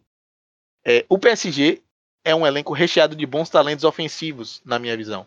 No entanto, a gente observa que existe desde o do, do início lá, da, da, de outros treinadores, inclusive, isso passou. Talvez isso não tenha ocorrido somente no Barcelona, onde ele encontrou figuras que são do mesmo tamanho ou até maiores que ele, no caso de Lionel Messi e Luiz Soares. Né? Luiz Soares talvez do mesmo tamanho. Mas Neymar, ele, eu já falei isso em diversas vezes, eu vou ser é, sintético e não vou pegar tão pesado nas críticas. Neymar é um jogador fora de série, é um jogador muito acima da média. No entanto, Neymar ele peca e isso ficou claro nesse jogo e em outras oportunidades também. Neymar ele tem problemas é, na questão da mentalidade. Se alguma coisa não vai bem, se alguma jogada não vai bem, ele tenta puxar a responsabilidade e acaba criando uma bola de neve na cabeça dele, onde ele só prejudica ele mesmo e o próprio time, centralizando demais as jogadas, é, monopolizando demais a posse de bola, não pensando no coletivo, não passando uma bola para um companheiro. E às vezes sai uma, uma bola absurda, uma bola que decide um jogo, mas recentemente, em boa parte das vezes, o Neymar tem é, falhado nesse tipo de situação. Então, eu acho que ele poderia lidar disso uma, lidar com isso de uma forma de, bem diferente, né? Tendo Mbappé, Di Maria, outros jogadores que são, são também de altíssimo calibre no, no, no elenco do PSG. Mas fato é que Neymar tem contribuído na, na temporada passou, passada, contribuiu com aquele passe que vai gerar a, jogada do gol contra a Atalanta. Mas Neymar hoje tem é, centralizado demais, tem sido fraco mentalmente, isso tem prejudicado o coletivo do time. Em diversos momentos acaba discutindo com os jogadores, discute com a arbitragem. A gente tem visto um Neymar que, eu não sei se vocês vão lembrar, o Neymar que ganhou a faixa de capitão naquela época da seleção e que não estava preocupado em fazer aquilo que ele sabe fazer bem, que é jogar bola, e sim discutir, em se desequilibrar, em passar uma energia negativa para o jogo e não focado naquilo que ele pode fazer de melhor, que é decidir de forma conjunta o, o, jogo. E hoje o futebol é mais coletivo do que qualquer outra coisa. A gente observa que os jogos têm sido ganhos por equipes que se mostram competentes de forma coletiva. A individualidade faz parte disso, mas de forma harmonizada ao coletivo. Então vai a minha crítica ao Neymar, que eu reconheço o grande jogador que ele é, um cara que tem um contra um, espaço curto, é, sem igual no planeta hoje, mas ele precisa é, se readequar a entender de que ele não é a figura central do time do PSG. E não estou dizendo que Mbappé é, por exemplo. Eles são juntos um núcleo forte do PSG que precisa encontrar um caminho para vencer as partidas de forma coletiva, sabe? E eu e aí a minha crítica vai no seguinte: eu acho que Neymar não consegue fazer isso. Ele tem a necessidade e ele se entende como o ponto central de qualquer coisa. Isso se repercute até depois da saída do Barcelona. Neymar poderia ter tido um futuro muito bom no Barcelona, ninguém sabe, não tem como fazer exercício de futurologia. Mas ele decidiu sair de um, holofote de coadjuvante muito importante, né? Porque o protagonista do Barcelona, de fato, é Messi. Mas, é, ainda que ele tenha aportado também boas capacidades de decisão, etc., é, ele foi para o PSG para ser o cara do PSG. Isso só denota o quanto ele gosta dessa posição. E o quanto ele é vítima, inclusive, dessa própria posição que ele busca. Então, para mim, Neymar ele exerce uma centralidade negativa em diversos clubes, em diversos momentos em que ele tenta fazer. E precisa evoluir, precisa ser maturado. Gente, Neymar já vai chegar aos seus 30 anos de idade. Já vai chegando próximo disso e continua se portando em diversas situações como um jogador que ainda não tem uma, uma, uma capacidade mental de resiliência, uma força mental nesse sentido. Então, essa é a minha crítica a Neymar. Eu torço muito para que ele melhore e que ele se entenda como parte de um esquema, de um elenco, de um coletivo. Bom, muito boas as críticas aí, João, tecidas a Neymar. É, eu vou entrar nesse mérito Neymar, mas antes eu queria falar pequenos detalhes do Manchester City aí, especialmente porque na temporada passada, a gente aqui nesse mesmo programa, nessa mesma fase, ou se não me engano, na fase anterior, na fase anterior, na verdade, é, demonstrava e escancarava o defeito maior do Manchester City. O Manchester City não era improdutivo no ataque com Gabriel Jesus ou com Agüero. Ele era extremamente frágil defensivamente. Não só pelas péssimas apresentações da dupla John Stones e Laporte, como também das péssimas apresentações do Frank Mendy pela lateral esquerda e do próprio Kay Walker, que hoje em dia se consertou, entre aspas. Né? É, acho que Guardiola deve ter dado um ultimato nele aí de ou você joga sério e faz o que eu quero que você faça, ou eu não vou lhe colocar. E vou colocar até Fernandinho lá na, na, na direita, já que Fernandinho é o menino Guardiola. É, e eu falei na, naquela oportunidade que a, o, o Guardiola tinha soluções caseiras para isso. Uma delas era é, o jogador que está no Leipzig, é, esqueci, o Angelinho, o Angelino era uma das soluções caseiras que era do Manchester City. Mas outras duas soluções caseiras do Manchester City eram João Cancelo e é, o Zinchenko. Ambos nessa temporada vêm sendo muito bem utilizados e muito bem elogiados pela própria imprensa inglesa. Eles falam muito bem da, da, das apresentações dos laterais do Manchester City. É, só que o grande ponto de virada de chave aí no Manchester City foi a segunda maior contratação da história do clube, que não é pouco, né? É, não é pouco você ser o segundo cara mais caro do clube e que João já falou um pouco dele, mas que é o Rubem Dias. O Rubem Dias, ele é, valoriza a máxima da zaga, que é um zagueiro bom faz um mediano ficar bom um zagueiro sensacional faz um zagueiro mediano, um zagueiro, desculpa, um zagueiro mediano ficar ótimo. É o que acontece no Liverpool, o que acontecia, né, com Van Dijk quando estava jogando, enfim, tinha lesão, que potencializava os outros zagueiros porque ele sim resolvia, chamava a bronca resolvia. É o que acontece no Manchester City e o que é e o que acontece também em vários outros clubes do futebol, o próprio Real Madrid, com Sérgio Ramos é assim. Ah, mas Varane, não sei o que. A gente viu o Real Madrid contra o Gladbach, com Varane, enfim, e, e Militão.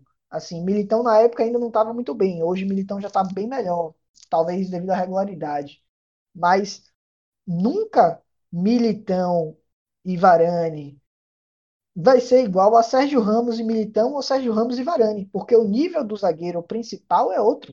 Ele organiza o sistema defensivo. E o City conseguiu, na figura de Rubem Dias, esse zagueiro centralizador. É o cara que chama a responsabilidade, é o cara que motiva, é o cara que disputa todas as bolas, é o cara que ganha a, a, as jogadas um contra um, ou então é, posiciona bem, faz um corte, inter, faz uma interceptação, enfim, ele veio e resolveu. É o que o, o, o Manchester United tentou fazer com o Maguire, por exemplo. Então, acho que Guardiola foi um pouco até além disso. Ele não só contratou o Rubem Dias, como ele também trouxe o Garcia. Então, e o Ake. Então você tem aí no Manchester City hoje alguns jogadores para a mesma posição e que são jogadores que podem fazer um bom trabalho como não era feito antes. Então, o Ake, o Eric Garcia, o Laporte, se jogado com um, um Eric Garcia ou, ou com um Ben Dias da vida, ele também pode melhorar um pouco do seu jogo. Então, assim, no final das contas, o Guardiola resolveu o problema principal da equipe. Ah, mas Guardiola evoluiu o seu jogo, como o João falou, evoluiu, evoluiu bastante. Mas para mim, o mérito principal dele foi resolver uma coisa que em tese era simples. A zaga do City era uma peneira. Você dava uma bola nas costas, você fazia infiltração, era uma coisa de maluco. Não adianta só ficar lá Ederson tentando catar tudo e a todos, porque o Manchester City não tem um meio-campo pegador. Se o Manchester City não tem um meio-campo pegador, você não pode deixar para Fernandinho e Ederson resolverem tudo e deixar a zaga lá parecendo uma peneira.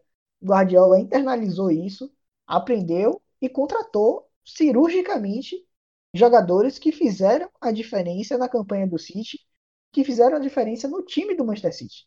Então, o time do Manchester City hoje em dia é o que é por causa dessas contratações também. Claro que Guardiola entendeu o jogo, sim, como o João falou. Ele se adaptou, se adaptou. Mas uma, para mim, a principal diferença que eu observo do Manchester City dessa temporada e da temporada passada é a renovação defensiva. Isso para mim é um fator extremamente importante, que foi notado pela, nas duas oportunidades, nos dois jogos, a defesa do Manchester City, ela, quando exigida, segurou a onda. Com certeza, com certeza. Eu só quero fazer uma, uma pequena observação muito rápida para passar a palavra para o Lucas também. Essa questão da evolução do jogo de Guardiola é muito sutil ao longo do tempo e não é uma transformação radical. Eu quero que fique bem claro, o Guardiola não deixou, não abriu mão das suas próprias convicções. Foi agregado ao, ao repertório de Guardiola hoje coisas que a própria evolução do jogo, o próprio conduzir do jogo, hoje exige que os times façam, né? Uma, uma adaptabilidade melhor, né? Porque toda, toda questão de, um, de uma, uma proposição muito consolidada leva a uma previsibilidade da execução do plano de jogo, né? E todo mundo já sabe quais são as características do plano de jogo de Guardiola. Então, dinamizar isso, fazer um mix disso, agregar aquilo que está sendo é, feito, que está sendo evidenciado no futebol, faz muito bem para qualquer treinador. Não estou falando só de Guardiola. Inclusive, é, outros treinadores que vivem um momento mais de ostracismo, isso é uma válvula de escape para poderem voltar a entregarem resultados importantes nas carreiras e nos clubes que eles é, tiverem. Então, é só para finalizar, é só vocês pensarem no Guardiola lá do, Manchester, do, do Barcelona, e como é o jogo do Guardiola hoje, né? Ele não abriu mão, claro, do jogo de posição, ele não abriu mão das convicções dele, mas é uma mudança sutil e paulatina que faz com que hoje nós temos um produto diferente, que não é a simples reprodução daquilo que era há 10 anos atrás. Isso é verdade, João. Muito verdade mesmo. É, o Cinti fazendo jogada ensaiada de, de cruzamento na área, o Barcelona cansou de bater escanteio curto e lançar a moda do escanteio curto para ter mais a bola, né? Então isso é uma mudança radical, além das outras tantas que você mencionou aí, que são perceptíveis sim para quem acompanha. É, passando agora um pouco rapidamente só para análise do, do PSG, vocês para mim já exauriram aí a, em sua maioria o, o destaque, mas eu teve uma coisa que vocês não falaram que para mim eu sinto falta eu sinto falta de um jogador no meio-campo para pensar o jogo do PSG. É claro que, obviamente, a proposta de Thomas Tuchel não era essa, de ter um jogador pensante, como, por exemplo, o Klopp tem no elenco, que é o, o Thiago, né? O, o Thiago Alcátara, como a gente costuma brincar. É, o PSG não tem esse jogador hoje em dia. Se você olhar no elenco, o Draxler não consegue fazer essa função. O Verratti não consegue fazer essa função. O Ander Herrera, muito menos. E o Paredes, eu não preciso nem comentar. O Gueye também não, porque não são do estilo desses jogadores pensar o jogo. É, talvez isso faça sim uma diferença em situações como essa. Como, por exemplo, o PSG precisava do resultado e, em sua maioria, ia ter mais a posse de bola. Com, na verdade, não tanto mais a posse de bola, mas em alguns momentos ia ter mais a posse de bola. Por exemplo, no segundo jogo, a posse de bola final foi 56% para o PSG contra 44% do Manchester City. Porra, um time de Guardiola com tão pouco tão pouca posse de bola e tal, é, mas é parte da transformação que o João falou. Ele não abdica completamente, mas ele abdica pelo resultado. Ele muda em certos aspectos pelo resultado. Então, Aí. se o PSG tem, de certa forma, essa necessidade de rodar a bola, de ter um cara para enxergar o jogo e fazer uma, é, assim, uma distribuição melhor da bola, com tanto dinheiro, por que isso não foi suprido antes? Isso não é uma, uma falta de agora. Ah, com o time do Pochettino a gente viu isso. Não. Desde muito tempo isso aí é falado no PSG. Não só das laterais, mas também no meio campo. E o que, é que a gente vê? Contratações estapafúrdias. Danilo Pereira no PSG. Entende? Tipo assim, são contratações, sei lá,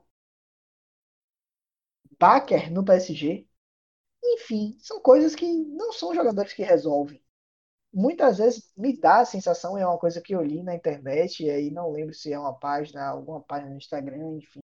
Se alguém lembrar aí, pode me recordar.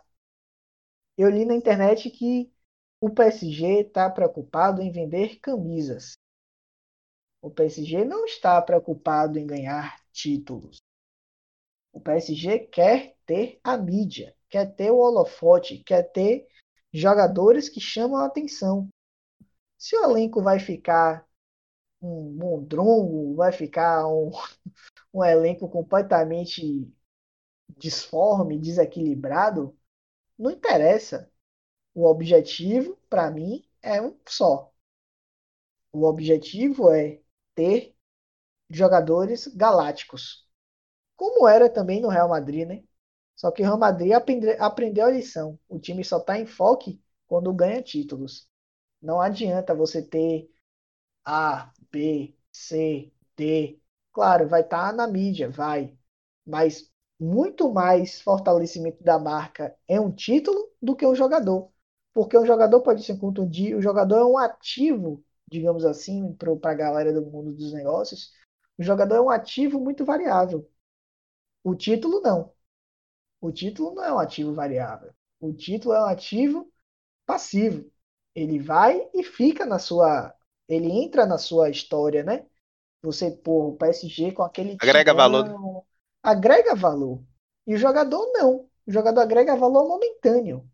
Agrega ali, ah, Neymar chegou vendendo não sei quantas camisas, Cristiano Ronaldo chegou não sei quantas camisas. Sim, tá, beleza. Mas e aí? O resultado Importantíssimo essa reflexão, prático viu? disso aí. O resultado prático disso, qual é o resultado? Importantíssima essa reflexão, porque isso bate, cabe programa, né? Cabe programa. Cabe programa. Isso. É isso, é uma, uma pergunta que diz muito sobre isso, até para ouvir a opinião de Lucas. Lucas tá quietinho. O Lucas, o Real Madrid é o que é. Tem as 13 Champions League porque ganhou as 13 Champions League e ele é o Real Madrid? ou por conta que jogou Guti, Roberto Carlos, Ronaldo? Eu acho que é conta desse acúmulo de títulos, né? Ah, com toda certeza, João. Com toda certeza. Embora o, essa turma toda aí, é, parte dela não tenha ganho a, a Champions, né? Que o, a última Champions do, do Real foi em 2002. Aí passou aquela maldição do Real só ser eliminado nas oitavas, nas oitavas, nas oitavas. Mas o Real Madrid sempre foi um time. Lógico, não dá para comparar a trajetória dos dois clubes. Mas um time que sempre foi equilibrado, né? Pelo menos. E esse equilíbrio pesa. Coisa que o PSG não tem, né? O PSG, esse, esse equilíbrio nessa temporada ficou claro que não existe. Tanto que é, o time nem é líder do campeonato francês, do francesão. Né? Tá ali dependendo ali, tá três jogos ali a um ponto do, do Lille. Depende ali de, de placares para poder ser campeão francês. Então, talvez até essa perda do título francês sirva também de, de um mecanismo né, para é, o PSG buscar a, a, melhora defensiva. E aí, eu olhando aqui né, os rivais do, do, do PSG, né, já que o PSG hoje ele é o, o dono, vamos dizer assim, da, da França, né, sobretudo questão financeira, ele compra quem ele quiser o, o PSG poderia tentar opções mais interessantes, inclusive no mercado interno, né? Você tem ali para lateral, para lateral não, para zaga, você tem ali o Marcelo do Lyon, que fez uma ótima temporada, uma ótima Champions League no, no ano passado. Você tem ali para lateral, opção para lateral direita, o Dubois, do Lyon também.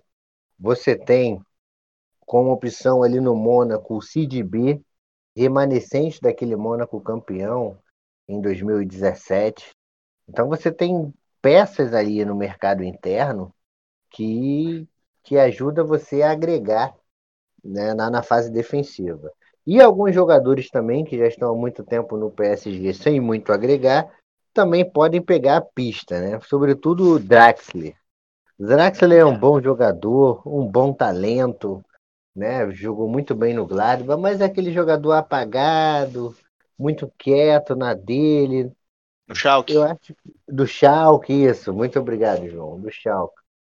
Muito apagado, muito quieto na dele, que não agrega muito, né, nesses momentos. Então, acho que para o próprio bom andamento da carreira dele, ele podia seguir ir para um time médio aí, uma Roma da vida. É, eu pensei na Napoli. Roma também. Isso, um time que tem uma estrutura boa, tal, não é um time ferrado, desgraçado, tá ali médio, sempre disputa uma coisinha ou outra, né? Então, Draxler também é um cara ali, é, fim de, parece um fim de ciclo no, no PSG. E, e, e, e, várias outras opções também, que não vai dar para ficar se, se, alongando, existem na Liga 1 para o PSG encorpar a sua, a sua defesa. A gente viu que sem Marquinhos, nossa senhora, Danilo Pereira e Kim Pembe eram calafrios, né? Danilo vindo do Porto tal, jogava bem, mas jogar no Porto é uma exigência, né? E jogar na Champions League para dominar aquilo ali é, é bastante complicado. Então, o Danilo Pereira ele pode ser um cara, sim, a compor o elenco do, do, do PSG, mas também não vai ser esse cara que vai resolver os problemas ali de defensivos e de transição é, para a fase defensiva que o clube tenha. Então, o PSG tem muita coisa é, muita coisa a ser, ser pensada. João comentou uma, uma coisa interessante que foi o PSG se preocupa em vender camisas, em estar na mídia. Isso pode até explicar, por exemplo, a busca pelo Messi no. Justamente, eu pensei nisso. Foi, né? Foi esse a, meu pensamento.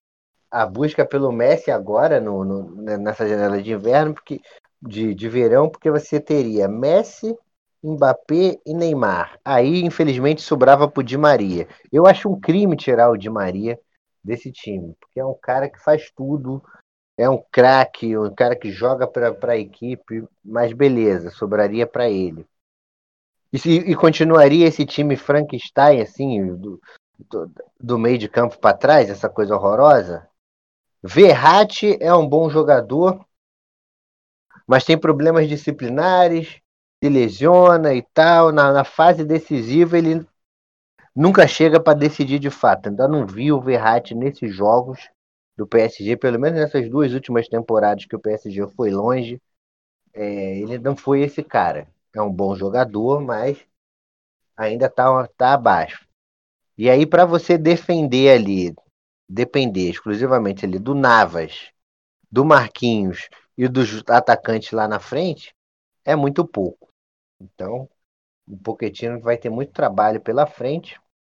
Gosto do Poquetino e pro azar dele, e pro azar do Poquetino, que não ganhou nenhum título no Tottenham, corre o risco ainda de ficar sem título nessa temporada do francesão. Eu acho que ele tem que passar mais um tempinho para se livrar do espírito derrotado dos Spurs.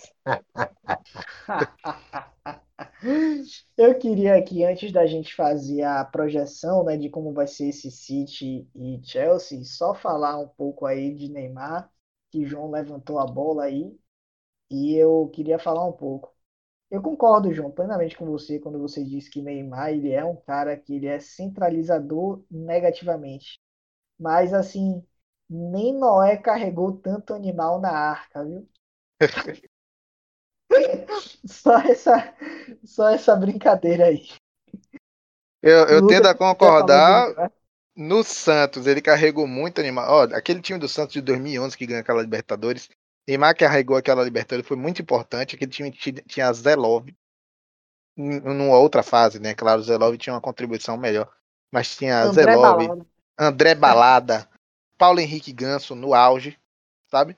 Mas hoje eu acho que jogar com os caras que ele joga no PSG seria muito mais fácil se Neymar encarasse de uma outra forma o papel dele na equipe. Porque não é como se ele tivesse é, num Borussia Mönchengladbach, onde ele é um dos jogadores mais talentosos, como é o Marcos Thuram, onde ele tem que contagiar os outros jogadores e fazer disso um coletivo. Já existe qualidade no elenco do PSG, precisam ser feitos aportes e tal, mas já existe qualidade. Né? E você não pode ofuscar, não pode querer ou se portar de forma a ofuscar essa qualidade. Você tem que se nutrir e fortalecer essa qualidade coletiva. Então, deixa eu ficar quieto, porque se eu começo a falar desse assunto, eu me dá longo demais. Valeu. Se o Lucas quiser falar de Neymar aí um pouco aí também, tá, tá, tá, tá permitido antes da gente falar do Chelsea. Senão a gente já pula pro Chelsea e City na vamos, final. Vamos emendar pra final. Falamos muito do PSG já. Vamos pra então, final. Então vá, pega o bonde aí, Lucas. Você que já tá.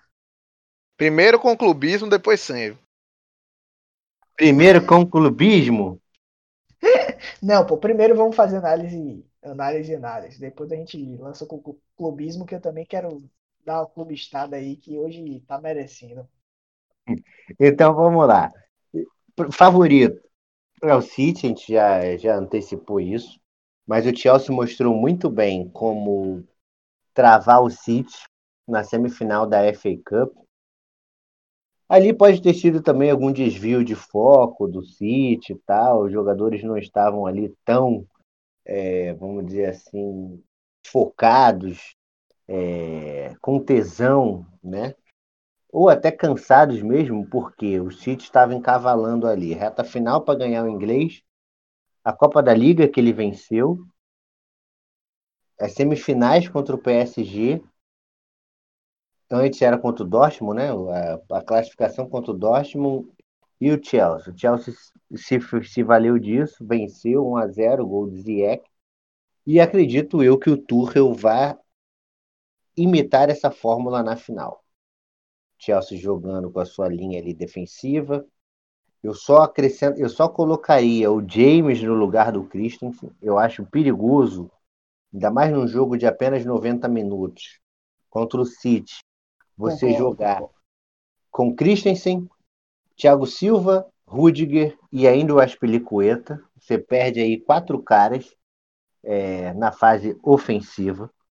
Ainda mais que o City ele marca muito bem, ele, ele, ele cerca muito bem a, a saída de, de bola né, do, das equipes. Então, assim, a gente vai ter ali para construir Kanté e Jorginho ali sendo sufocados. Talvez um pouco do, do vigor, da vitalidade do James ali para fazer a ala direita deu esse desafogo para o Chelsea. Então essa seria a alteração que eu ia fazer. Acredito que o City vai manter o, o esquema, Eventualmente, pode, pode ser que o Agüero jogue de titular, eu não sei, mas eu acho difícil isso acontecer. Vai jogar De Bruyne, cotado a ser melhor do mundo, Marreis e Foden na frente, Bernardo Silva fazendo o papel que antes era do Davi Silva, Gundogan e Rodri ali de, de volante. E a linha defensiva. Pensando no City, onde o Chelsea poderia explorar, é justamente atacar, e aonde explorou muito bem, de onde saiu o gol na FA Cup, atacar as costas do Stones. O Stones é o elo mais frágil da, da zaga do City. O Stones ele refuta em algumas bolas que ele pode chegar para decidir, ele é o último homem, não decide, e aí acaba permitindo com que os adversários cheguem na área, façam um gol. E isso era uma sequência de vários jogos. Mesmo o City bem, foi assim contra o Leeds, foi assim contra o Chelsea, foi assim é, na final da, da Carling Cup também. Ele dá esses sustos. Então o Chelsea pode tentar é, atacar esses espaços criados em cima do Stones. Palpite para a partida. Eu espero, rapaz. Eu espero essa partida vai ser um jogo pegado, um a um, sem clubismo e na prorrogação, é, isso sem clubismo, na prorrogação aí o City fazendo valer a sua qualidade e vencendo ali porque tem um banco mais poderoso, Agüero, Sterling, né? Esse pessoal todo. Então, eu acredito que, deixando o clubismo de lado, um a um no tempo normal e vantagem aí do City na prorrogação. Valeu, Lucas. É, já já a gente volta com o clubismo. Eu vou dar meu parecer aqui sobre essa possível final. Concordo com você. É, o Thomas Tuchel, espero que ele faça essa modificação em tirar o, o Christensen e colocar o Aspilicueta mais atrás, muito porque não precisa de referência alta na área. O Manchester City não joga alçando bola na área, então o Christensen é completamente desnecessário. É, nem bom na bola aérea ele é, já começa aí. Mas, ainda assim, ele é mais alto que Aspilicueta, beleza. Mas por baixo, ele não corre mais que as Piliqueta e ele não é melhor que as Piliqueta desarmando. Então não faz o menor sentido ele jogar com Christensen. Espero sinceramente do fundo do coração que ele também perceba isso. É, falando agora em termos de Manchester City, que para mim também é o favorito. É, embora a gente tenha também estabelecido o Real Madrid como favorito no, no episódio passado, e o Chelsea foi lá e surpreendeu. Espero que aconteça a mesma coisa nessa partida. É, mas o Manchester City, por toda a qualidade, por todo o, o, o jeito de campeão, ele, para mim, é o favorito. Bola fantasma de De Bruyne, City fazendo gol de bola parada, é, enfim, jogadinha de bola aérea. Guardiola manjou o time. Ele manjou, ele chegou para os caras e disseram assim: ele, ele com certeza chegou pros caras e disse assim: olha, a gente vai ganhar isso aqui. E vocês vão fazer isso aqui, isso aqui, isso aqui. É jogar feio, mas eu quero ganhar. Joga feio entre aspas, né? Vocês me entenderam. Mas não interessa, a gente vai ganhar de todas as formas e com todos os recursos possíveis. Ah, não, mas posse de bola não interessa. Eu vou ter 40% da posse e vou ganhar. Eu quero isso. Não é Mourinho que ele. Não é bem Mourinho Parque de Bus e tal, mas é, o Guardiola ele está sendo menos radical e mais se mostra mais competitivo com isso, né? Adaptável também. Adaptável. E isso é, é uma qualidade muito boa. E assim, é, o que eu tendo a ficar mais assim um pouco com o pé atrás desse, desse Manchester City é propriamente a capacidade do Chelsea de enfrentar o Manchester City. É, Tipo assim, não é porque eu torço pro Chelsea que isso é uma coisa que deve ser desprezada. Não. Na verdade, o Chelsea ele vem sendo capaz de enfrentar o Manchester City em algumas oportunidades. Por mais que o conjunto não seja mais forte, há peças que também são fortes. E assim, Manchester City para mim pleno favorito, não tem o que discutir. Mas não são favas contadas. Não são favas contadas definitivamente. É, tem muita margem aí para jogo, principalmente por ser 90 minutos. Acho que o, o, o Manchester City fatalmente seria melhor em duas oportunidades. Mas por ser apenas uma oportunidade, o Chelsea pode traçar uma estratégia, uma estratégia que venha a surpreender o Manchester City. Acho difícil, mas pode acontecer. E de qualquer forma deve coroar aí, né, é a passagem de Agüero pelo Manchester City, junto com a passagem de Fernandinho também, e se tornarem lendas. Quer dizer, já o Agüero, o Agüero já é uma lenda de Manchester, do Manchester City, né? Maior artilheiro da história do clube. Fernandinho também é uma lenda, uma referência é, não, não vou dizer nem técnica, mas uma referência de liderança no Manchester City. Eu, eu vi no momento que Zinchenko ele estava desequilibrado né, no jogo contra o PSG. E aí Fernandinho deu uma bronca nele, meu amigo. Que você só aceita aquela bronca ali de um jogador que joga menos bola que você se você respeitar ele. E definitivamente Fernandinho é respeitado no Manchester City. E isso pode ser um fator, assim, que pese, né? Jogadores mais cascudos, jogadores mais prontos. Eu acho que o Manchester City ele já está mais pronto para ganhar a Champions League do que o, o Chelsea, esse Chelsea especificamente. Muito embora também você tenha no elenco jogadores como Golo Kanté, Jorginho, Aspilicueta, Thiago Silva, jogadores que já do meio para trás, né, suportaram pressão, mas acho que os jogadores da frente ainda são um pouco ainda de certa forma imaturos, né?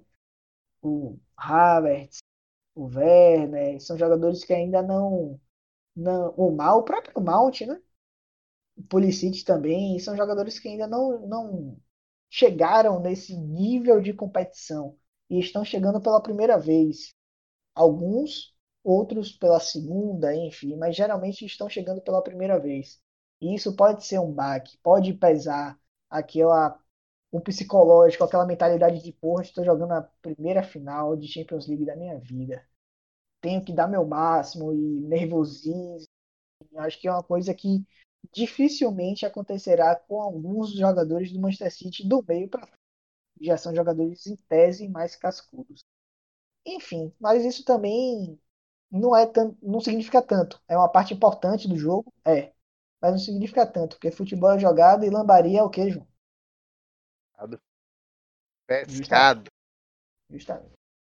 Joga duro aí, João. Pois é. Rapaz, eu, eu, eu gosto, gostei, gostei muito das opiniões de vocês, mas antes de mais nada, antes de dizer o que é que eu acho que vai ser esse jogo, eu não posso deixar, né? É, antes de mais nada, acompanho o futebol alemão há muito tempo, gosto muito do, do, do, do que o futebol alemão apresenta para o futebol mundial e não poderia deixar de notar o segundo ano consecutivo de um treinador alemão na final da Champions League. Isso diz muito, né? Ano passado tivemos dois treinadores alemães na final da Champions League, na passada, edição passada, né? É, tivemos esses dois treinadores e é, novamente o Thomas Tuchel chegando à final. Isso diz respeito a uma é um aporte importante que o futebol alemão tem colocado na questão da tática, na questão da formação dos treinadores. Tem a ver muito que, não estou querendo dizer que o, o, o Thomas Tuchel executa o mesmo futebol que o professor Ralf Rangnick, mas as considerações, a, a geração influenciada de treinadores formados por Ralf Rangnick tem dado frutos a hoje e a percepção disso passa muito por quem entende, quem gosta de futebol, reconhecer isso, reconhecer como o esporte está se desenvolvendo hoje. E é muito, muito importante ver a Bundesliga como exportadora de grandes treinadores de futebol é, para o mundo. Dito isso, eu acredito e faço das palavras de vocês as minhas. Eu acho que o Chelsea tem um elenco, esse Chelsea de hoje é um elenco muito qualificado, mas é um elenco ainda em formação.